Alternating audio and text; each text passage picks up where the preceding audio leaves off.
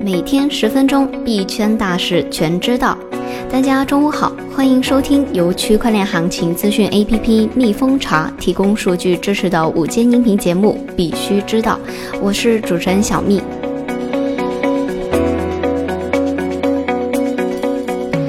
早上小蜜起床的时候啊，就看到了手机的弹窗消息，比特币在北京时间今天早上的六点开始迎来了一波上涨。到目前为止呢，根据咱们蜜蜂茶的行情数据显示，比特币在过去二十四小时的涨幅是在百分之六左右。另外呢，我相信有看新闻的朋友啊，应该也知道，今天早上就北京时间今天的早上，伊朗袭击了美军在伊拉克西部的一个空军基地。最近几天比特币的一个上涨呢，基本就和国际形势是挂钩的。在这种情况下的投资者呢，更加要谨慎的判断，而且要多加关注这一方面的消息。下面是今天快讯的主要内容。数据显示，BTC 链上活跃度突破近一月高位，USD 交易对净买入大幅增加。Libra 称希望通过简单的支付工具建立一个更加互联的全球支付系统。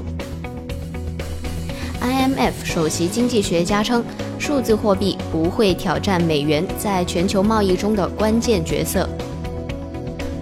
新京报刊文称，挤压虚拟货币交易所泡沫，监管要从快从重。下面是快讯的详细内容。首先，我们看一下币圈的热点。根据 Token Inside 的数据显示，BTC 二十四小时的交易额为二百九十四亿美元，活跃地址数较前日上升了百分之六点五八，转账数较前日上升了百分之十五点二二。分析师认为，BTC 链上活跃度突破近一月高位，USD 交易对净买入大幅增加，短期或将延续上行。安全公司的数据显示，EOS 主网昨日持续了三个小时出现丢块，每小时出块数从七千左右跌至六千五百以下。根据 Paxshare 派顿监测，EOS 主网从一月七日北京时间晚八点开始，持续三小时出现了丢块的情况。正常一个小时的出块是在七千上下，八点开始掉到了六千五百以下，随后在二十三点回到了七千零四十三个出块数，出块可能已经恢复正常。Libra 称希望通过简单的支付工具建立一个更加互联的全球支付系统。Libra 的官方推特刚刚发推文表示：“我们希望通过一个简单、更加容易使用的支付工具，帮助全球数十亿人建立一个更加互联的全球支付系统。” Payable 以四十亿美元收购 Honeydew Finder，扩大零售支付业务，以对抗同行的加密业务竞争。据悉，Payable 对数字资产持怀疑的态度，且尽可能多地禁止加密相关的交易。Payable 曾经拒绝提供加密服务，后来加入了 Libra 协会之后，因为报道压力太大而退出。而 Honey 每月有一千七百万的活跃用户，吸引他们用户的呢是他们的优惠券服务、亚马逊特惠以及来自多达三万家在线零售商的其他折扣。巴哈马中央银行已经启动了央行数字货币试点。根据消息，巴哈马中央银行已经开始测试巴哈马元的数字版本。该版本呢，使用二维码让用户使用智能手机进行支付和转账。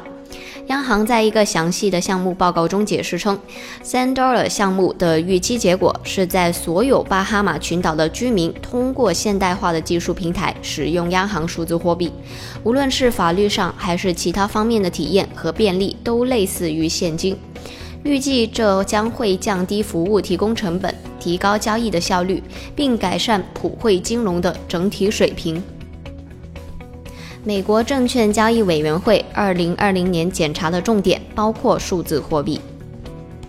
根据 SEC 官网的消息，一月七日，美国证券交易委员会合规检查与检查办公室（简称 OCIE） 宣布了二零二零年的一个检查重点。其中包括了金融技术和创新，包括了数字资产和电子投资咨询。OCIE 认识到金融技术、资本形成方法和市场结构，以及注册公司使用新数据源，因此需要持续的关注和审查。OCIE 还将继续识别和检查从事数字资产领域的 SEC 注册公司，以及通过自动投资工具和平台为客户提供服务的注册投资顾问。IMF 首席经济学家称。数字货币不会挑战美元在全球贸易中的关键角色。国际货币基金组织首席经济学家吉塔·戈皮纳特表示，数字货币不会挑战美元在全球贸易中的关键角色。他认为，尽管加密货币代表了令人着迷的可能性，但他们缺乏取代美元作为货币的基础设施和全球认可度杰出的全球储备货币。吉塔·戈皮纳特在专栏文章中写道：“支付技术的进步并未解决成为全球储备货币的根本问题。美元的地位得到了美国所提供的制度、法治和可靠的投资者保护的支持。”他表示，尽管 SHC 即一篮子储备货币支持的央行数字货币可以更好地平衡全球贸易，但他们必须得到全球的接受。